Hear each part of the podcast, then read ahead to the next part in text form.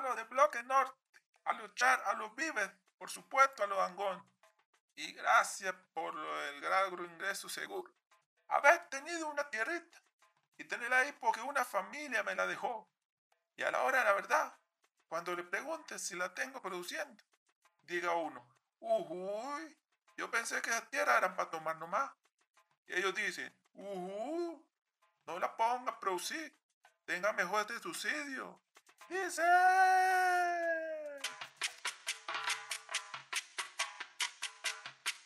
Si alguien pregunta por ti, tierra, que tú no sirves para nada, que se acabó este contrato, lo hermoso y lo lindo que es despojar. Me duele mucho que tú, pobre, de qué familia soy yo, digas que se acabó mi tiempito, que no hay tierra extra que el juez sentenció. Veis querido pobre a todo el mundo, que soy un paraco mafioso también. Dile a todo el mundo que te expulsaba con mis amiguitos toditos de bien. Que si alguna vez mueres espernancada, es por obra y gracia de un tal Jorge.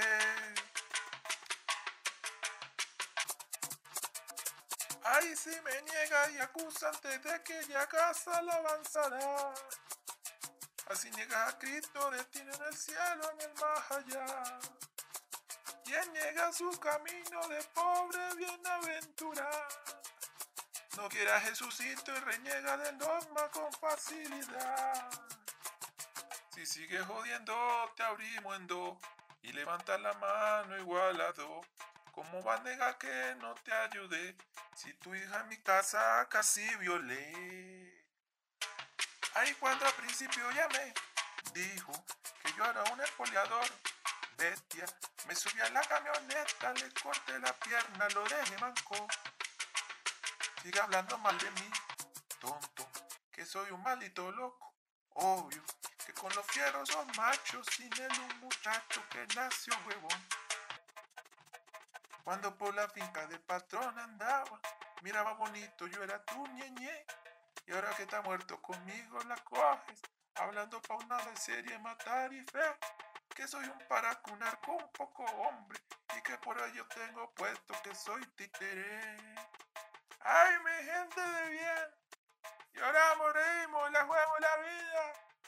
Bendito por llevar la misma sangre José Abdulio y Pablo Cobar.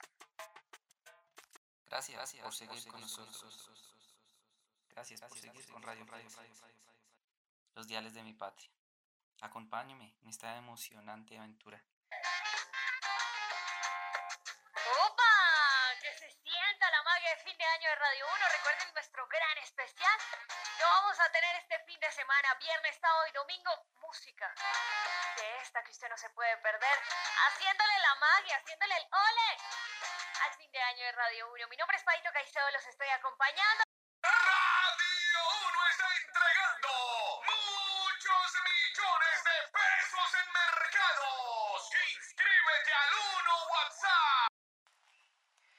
Entonces eh, la primera partecita de este análisis de 88.9 Radio 1, o bueno, no análisis, es como un comentario o serie de comentarios como habíamos eh, o había dicho en, en un comienzo que era eh, ver todos los diales que había en la FM y en la AM.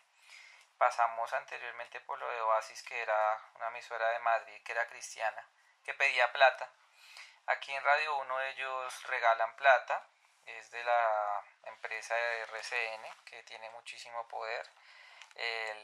Muchas emisoras de Radio 1 a nivel nacional, no sé si tendrán en pueblos pequeños también.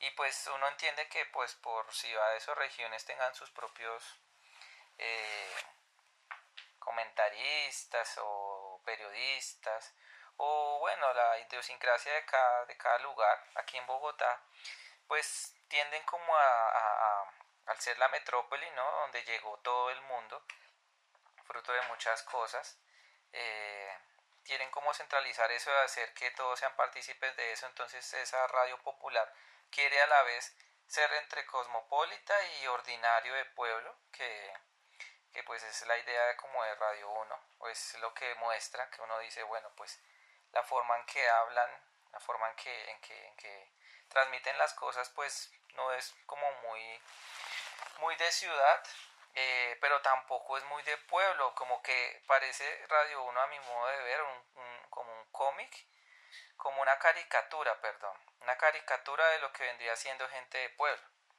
Yo sé que la gente de pueblo no es así de ordinaria, o sea, aquí creo que lo exageran.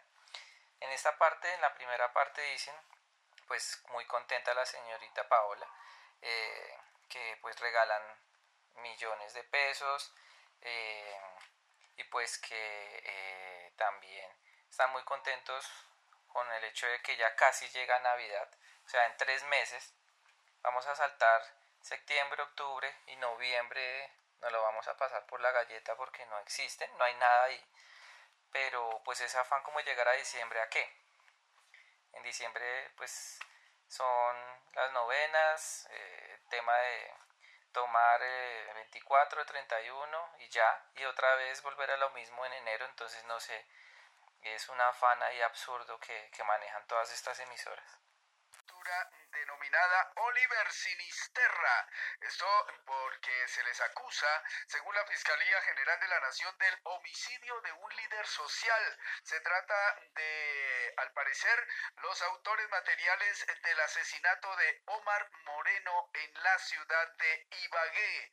Por tanto, pues así se ha confirmado por parte de la Fiscalía en cuanto al envío a la cárcel, a chupar barrote a estos presuntos disidentes de la guerrilla de las FARC. Pues eh, precisamente les enviaron con la medida de aseguramiento intramural porque al parecer que pertenecen a la columna Oliver Sinisterra, con injerencia en los departamentos de Nariño, exactamente en Tumaco y en otras regiones del territorio nacional. Se trata de Robert Antonio Rivadeneira Sevillano, alias Anthony, así como de Jan Weiner Hernández, alias Cali, quienes habrían participado en el homicidio de este líder social Omar Moreno en la ciudad de Ibagué, el cual se cometió el pasado 28 de diciembre del año 2020 en el sector La Guayacana, en ese puerto nariñense, en el, departamento de Nariño y en el municipio de Tumaco. Pues se van acusados por los delitos de homicidio agravado y desaparición forzada, el porte ilegal de armas de uso privativo de la fuerza pública, el concierto para delinquir y ojo, se podrían ir a chupar barrote por más de 40 años en la cárcel. Aquí en esta parte de Radio 1 hablan de una noticia en ese momento muy importante, ¿no?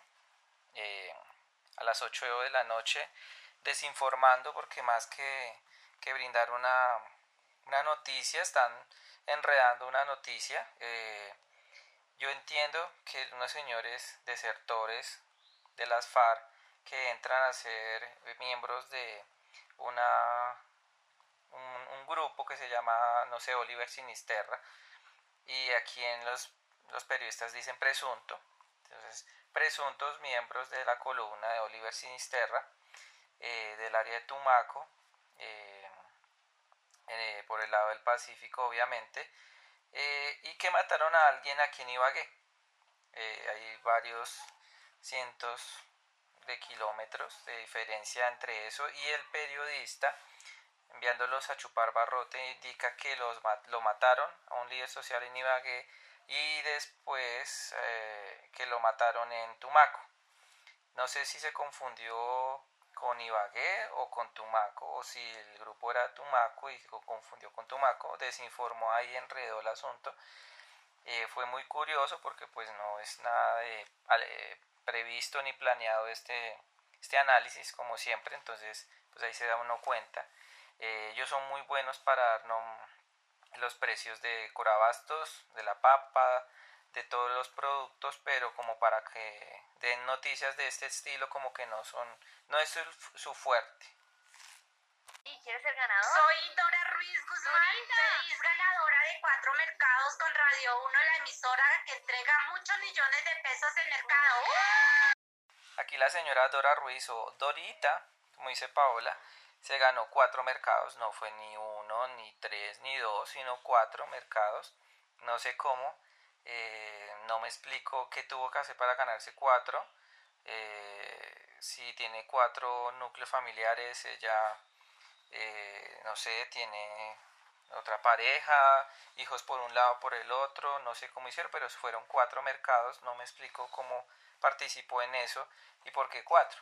Eh, pero pues esta emisora tiene un montón de plata y pues sé por experiencia que hay algunas emisoras que efectivamente conocí a una persona que pagó el arriendo ganándosela en una emisora, pero pues eh, sería la única en toda mi vida, de resto nunca había escuchado ningún tipo de persona que se había ganado algo en la radio y menos pues cuatro mercados. Monotonía en tu vida, estás aburrido de estar siempre en la misma situación de deudas, de problemas, de tener enemigos que te hacen la vida imposible. ¿Te sientes desesperado, juegas al chance o a la lotería y no ganas nada? ¿Te sientes de malas en el amor tu pareja te dejó y quieres recuperarla? La monotonía, una familia disfuncional, el pasado, la poca pasión, el desgaste en el amor, terceras personas, personas chismosas y envidiosas pueden ser la causa de tus males. Protégete con la salud energética del universo, alejando toda mala intención, maldición generacional, trabajos oscuros, mala suerte, bloqueos en el amor que haya en tu vida. Yo, Mariana y Salomón de la Prosperidad, queremos que tomes la mejor decisión de tu vida visitándonos en consulta. Apunta el número. Te garantizamos que disfrutarás ahora del amor, del éxito, la prosperidad y la buena suerte con el número de riqueza que te doy personalmente en consulta. Aquí la señora que no me acuerdo el nombre, ella y en alianza con Salomón, el señor Salomón, el famosísimo Salomón, el que hacía un montón de bobadas en televisión y, y pues tiene un templo con leones chinos en la entrada, con elefantes, con ángeles, con un montón de cosas. El tipo medio cualquier cosita espiritual que encontrara la, la metió allá en su bodega espiritual. Y con esta señora dicen que solucionan todo, deudas, envidias, eh, todo lo malo eh, que usted pueda sufrir con un número de la suerte, con un número en un chance. Eh, como siempre, pues la solución fácil de todo, pues que no es tan fácil, porque pues si si se soluciona primero todo con un número de chance, no sé si el chance hace que uno le ayude a que la gente no le tenga envidia, yo creo que antes le da como más envidia, y si el chance le ayuda a recuperar a la familia, a la esposa, y qué tal usted haya sido una remierda en esta vida y pues parece que esa señora le soluciona todo. Entonces lo tiene que uno transformar de dentro hacia afuera con un número. Eh, como siempre todas estas emisoras de lo popular no sé si mezclan lo supersticioso de formas ya muy bizarras porque no, finalmente son soluciones absurdas que no, no, no, no, real, no, no solucionan realmente nada, o sea, son soluciones parciales, eh, porque hay personas que llaman y dicen que sí funciona, pero pues no sé, por 60 mil pesos, 30 mil pesos dan número, pues todo el mundo ya estaría lleno de plata, pero eso es igual de, de real que todo el asunto de los cuatro mercados o de los premios o de las loterías y más que todo en este país que todo se lo roban y todo es muy corrupto y se aprovechan de la gentecita con sus creencias. Y los quiero invitar a que no humanicen a sus mascotas. Alejandro Bogotá Montaño no es periodista, pero está en Radio Plexo. La vida y la vela. La muerte no es apagar una vela, sino que el cuarto que contiene nuestra esencia se nos queda pequeño ante el crecimiento desproporcionado de experiencias, tanto tomadas como desperdiciadas como despreciadas, porque creo firmemente que el universo gira alrededor de nosotros, queriendo nuestra atención, nuestra mirada, nuestra intervención. Nos encontramos debajo del embudo del millar de percepciones, siendo nosotros el destino, el lugar, el fin, a donde deben llegar y ser contenidos todos ellos. Y porque también no hay más oxígeno que quemar dentro del cuarto. Imaginen una velita, con una flama tan fina y atenta que no lastimaría a la más pequeña de las criaturas, solitaria en medio de un cuarto, en ese momento muy grande con un considerable volumen de aire. En la última parte, arriba, bien arriba, hay una pequeña ventana. Los años no hacen que se consuma la vela, sino al contrario, que ésta crezca, al igual que consume más y más oxígeno. Su flama es la soberbia contenedora de flegetonte, más noble aunque menos eficiente. Un día no es una velita, una vela, es ya un velón. Ocupa casi todo el cuarto y ahora es posible mirar finalmente por la ventana y es entonces comprendido absolutamente todo. Vemos ese panorama como un gran pesebre, millones de seres, de cuartos, diluidos, matizados, por sobre las montañas trascendentales del todo lo que era posible conocer. Lastimosamente, es su determinante fortuna quemar hasta la última parte del aire y es por lo tanto extinguida antes de llegar al techo. Al comienzo se ve un cuarto gigantesco, la casa, la familia, el barrio, los amigos, la localidad, la ciudad, los problemas, el amor. Santa Marta, Argentina, los otros, el cielo, los anhelos, la galaxia, la vida. Nos morimos de tantas posibilidades vida y tampoco espacio. Esta sección, aquí en Radio Plexo, se llama Venga le leo un ratico.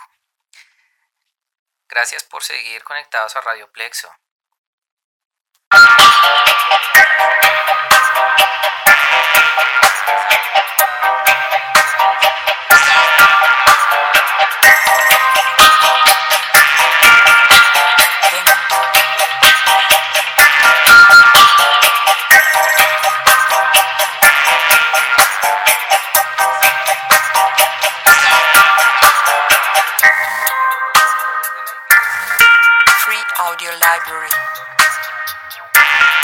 Efren, doctor de la iglesia y antisemita.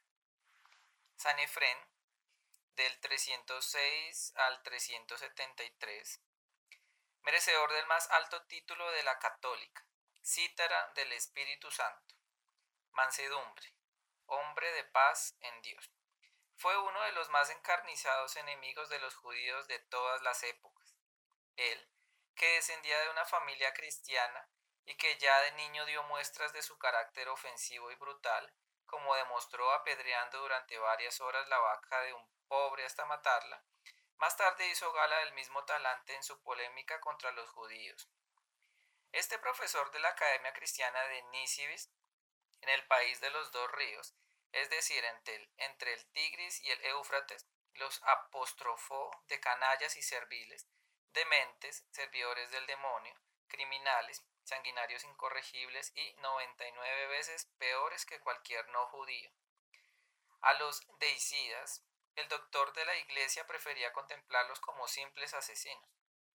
Este santo antisemita, por otra parte, fue el autor de los cánticos más antiguos de la iglesia, el primer canto de villancicos de la cristiandad formó un coro de voces femeninas que recorría los templos de toda el Asia Menor, interpretando una versión musical de la historia sagrada compuesta por él y que se entendía sin necesidad de mayores explicaciones, como dice Humeler, otro católico. Tampoco hacía falta muchas explicaciones para entender que a San Efren no le gustaban los judíos. Este autor, cuyos méritos la Iglesia juzgó tan importantes que los conmemoró por duplicado el 28 de enero en la Iglesia Oriental y el 18 de junio con la Iglesia Occidental. Jamás se cansó de comparar la pureza radiante del catolicismo y de los profetas con la necedad, el hedor y los asesinatos del pueblo judío. Salud a ti, noble Iglesia, que todos los labios pronuncien tu elogio, tú que eres libre del hedor de los apestosos judíos. Según asegura Efren, cuya proclamación como doctor Esiesiae data de 1920, el pueblo judío intenta contagiar a los sanos sus antiguas enfermedades, con la cuchilla, el cautiverio y la medicina que requerían sus propios males, intenta descuartizar los miembros llenos de salud. El esclavo embrutecido intenta colocar sus propias cadenas a los hombres libres. Con insistencia sugiere el admirable Efrén, como dice Teodoreto, el gran clásico de la iglesia siria, como dice Altaner, otro católico, que si el pueblo judío mató a los profetas y mató también a Dios, ¿qué otros crímenes no cometerá? Demasiada sangre ha derramado, ya no dejará de hacerlo solo que antes mataba en público y ahora asesina en secreto. Huye de él, desgraciado, porque no ansía otra cosa sino tu muerte y tu sangre. Si quiso que cayera sobre él la sangre de Dios, ¿piensas que temerá derramar la tuya? A Dios clavaron en la cruz, los profetas fueron degollados como corderos. Matarifes se hicieron cuando vinieron médicos a sanarlos. Corre, huye, busca refugio en Cristo. Aléjate de esa nación enloquecida.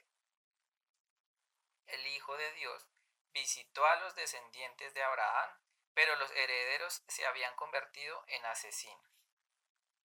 El Lexicon für Theologie ur recopilado por el teólogo y padre benedictino Egmont Beck, ha dedicado a Fren un artículo relativamente largo, pero no dice ni media palabra del furioso antisemitismo del santo varón. Bueno, entramos después de ese capítulo con San Efren, a uno de los que me encanta y que no tuve que esperar mucho, y ustedes tampoco, y es Juan Crisóstomo doctor de la iglesia y también antisemita. Más furibundo que Fren en sus ataques contra los miserables, inútiles judíos, desde el siglo VI, Juan Crisóstomo mereció a pesar de ello, ya que no precisamente por ello, el epíteto de Crisóstomos, que significa boca de oro. Desde el vil se le añadió el predicado de sello de los padres, es decir, que su palabra era siempre la última y definitiva. En muchos escritos y en ocho largos e incendiarios sermones, de los que prodigaba hacia los años 386 y 387 en su ciudad natal de Antioquía, ese predicador de insignificante apariencia, enfermizo, dotado de poca voz pero muy popular, pocos crímenes o vicios quedaron pendientes de ser atribuidos a los judíos. Uno de sus sermones, en el que, para empezar, presumió de haber alcanzado ya su objetivo de confundir a los judíos y taparle la boca, fue tan largo que el orador terminó completamente afónico. Pero reanudó la lucha al día siguiente, fiestas de las expiaciones, por cierto. Hijo de un alto oficial y exjurista, como predicador considera que la función del sermón estriba sobre todo en reconciliar, en consolar, puesto que las escrituras en sí solo contienen consolaciones. Pero en lo tocante a los judíos, no deja de fustigar el sentido homicida de los mismos, su carácter asesino y sanguinario. Así como ciertos animales tienen veneno, explica Crisóstomo, igualmente vosotros y vuestros padres estáis llenos de afán de matar. En particular, los judíos contemporáneos de Jesús cometieron los mayores pecados. Estaban ciegos, carecían de escrúpulos de conciencia, maestros de iniquidades, afectados de una especialísima corrupción del alma, parricidas y matricidas. Ellos mataron a sus maestros con sus propias manos, lo mismo que hicieron con Cristo, crimen capital. Antes que Él palidecen todas las demás abominaciones, y por el que recibirán un, un castigo terrible. Serán proscritos, pero no según las leyes habituales de la historia universal, sino que será una venganza del cielo, una venganza más insoportable, más terrible que ninguna de las conocidas hasta ahora, sea entre judíos o en otros confines del mundo. El patrón de los predicadores, cuyas obras, que son 18 tomos de la patrología graeca, han merecido en el siglo XX y por lo tanto del benedictino Crisóstomo Baur la calificación de mina inagotable, unión perfecta y ejemplar del espíritu cristiano con la belleza helénica en las formas. Dedica a los judíos epítetos tales como diabólicos, peores que los sodomitas, más crueles que las fieras.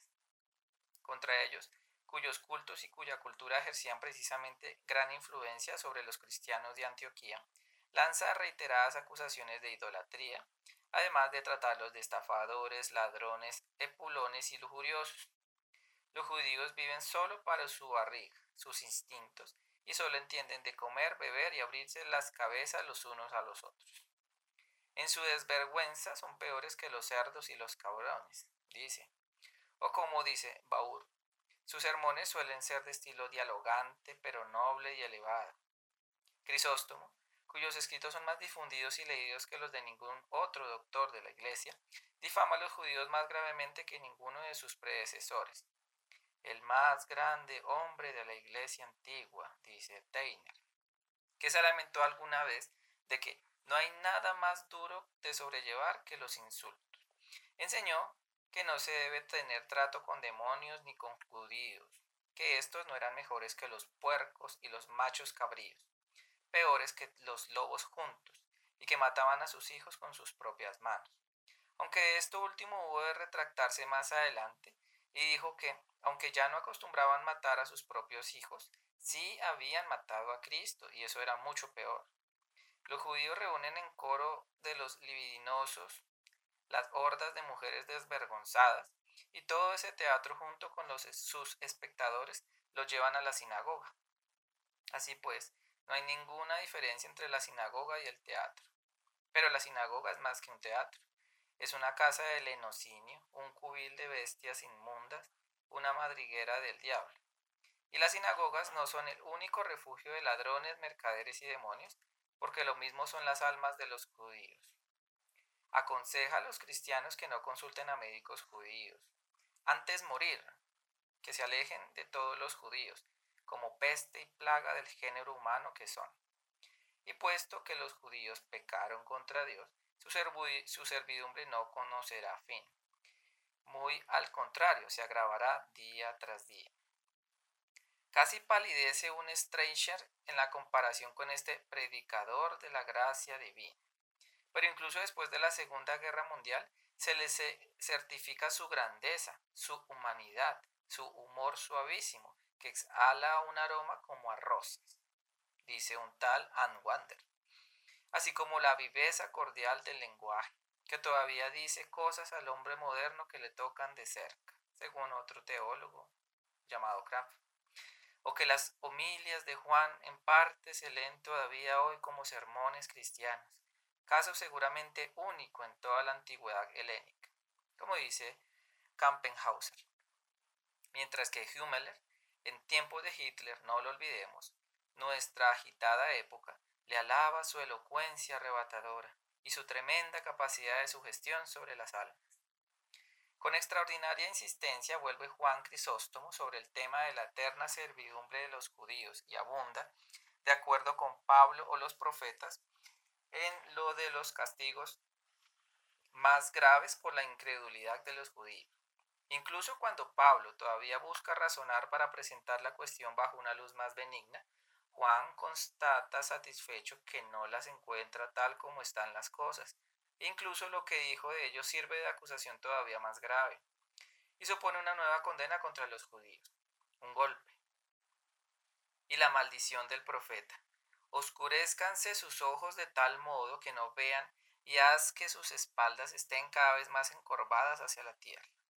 Apenas merece comentario alguno para el santo, pues, ¿cuándo ha sido tan fácil como ahora capturar a los judíos y hacerlos prisioneros? ¿Cuándo había encorvado tanto el Señor sus espaldas? Y lo que es más, que no habrá poco redención de estos males para ellos. ¿Cuándo ha sido tan fácil como ahora capturar a los judíos y hacerlos prisioneros? ¿No es, ¿No es eso invitar a la persecución a la casa contra los judíos? Para Juan, gran luminaria del orbe terrestre, según Teodoreto, los judíos son como los animales, que no tienen uso de razón llenos de embriaguez y de gula, de extrema perversidad. No quieren doblar la cerviz al yugo de Cristo ni tirar del arado de la doctrina. Pero tales bestias, que no sirven para el trabajo, solo son útiles para el matadero. Y así ha sucedido con ellos, que habiendo resultado inútiles para el trabajo, se les ha destinado al matadero. Y por eso ha dicho Cristo, pero en orden aquellos enemigos míos que no me han querido como que no me han querido por rey, conducirlos acá y quitarles la vida en mi presencia. Levítico 19, 27. Con razón dice Franz Fey que resulta difícil no ver en estas palabras la invitación al genocidio contra los judíos, y considera muy probable, aunque no demostrable, que hubiese una relación entre estos sermones odiosos y las actividades antijudías en la parte oriental del imperio. En sus sermones antisemitas, Juan, con metódica perfidia, pone siempre en boca de del Cristo palabras que en su intención eran metafóricas, entresacándolas arbitrariamente de las parábolas, como en la de las diez minas que acabamos de citar, donde no es Cristo quien habla, sino el supuesto rey dirigiéndose a sus siervos. Es también característica la reiteración de Crisóstomo sobre los vicios antiguos de los judíos. En lo tocante a vicios actuales, poco tenía que enseñar a sus ovejas, ni habrían salido moralmente aventajadas en la comparación con los judíos. De los judíos del pasado sí podía decirse que vivían en la impiedad y en el pecado sin omitir los más graves. Adoraron el becerro de oro y profanaron el templo, que degollaron profetas y derribaron altares, en una palabra, que el judaísmo había descendido a todo género de aberraciones, hasta la saciedad. Y es que la realidad era bastante distinta, y no poca la influencia de los judíos en una ciudad como Antioquía, capital oriental del imperio, donde la comunidad judía era especialmente numerosa. Se consultaba a sus médicos, se celebraban sus fiestas, se bailaba a pies descalzos con los judíos en el mercado, se respetaban sus ayunos, se juraba por los libros santos de la sinagoga, se solicitaba la bendición al rabino, y quizá fue esto último lo que más molestó a Crisóstomo. Fin del episodio, del capítulo, del programa, de la emisión. Eh, aquí eh, desde este podcast. Muchísimas gracias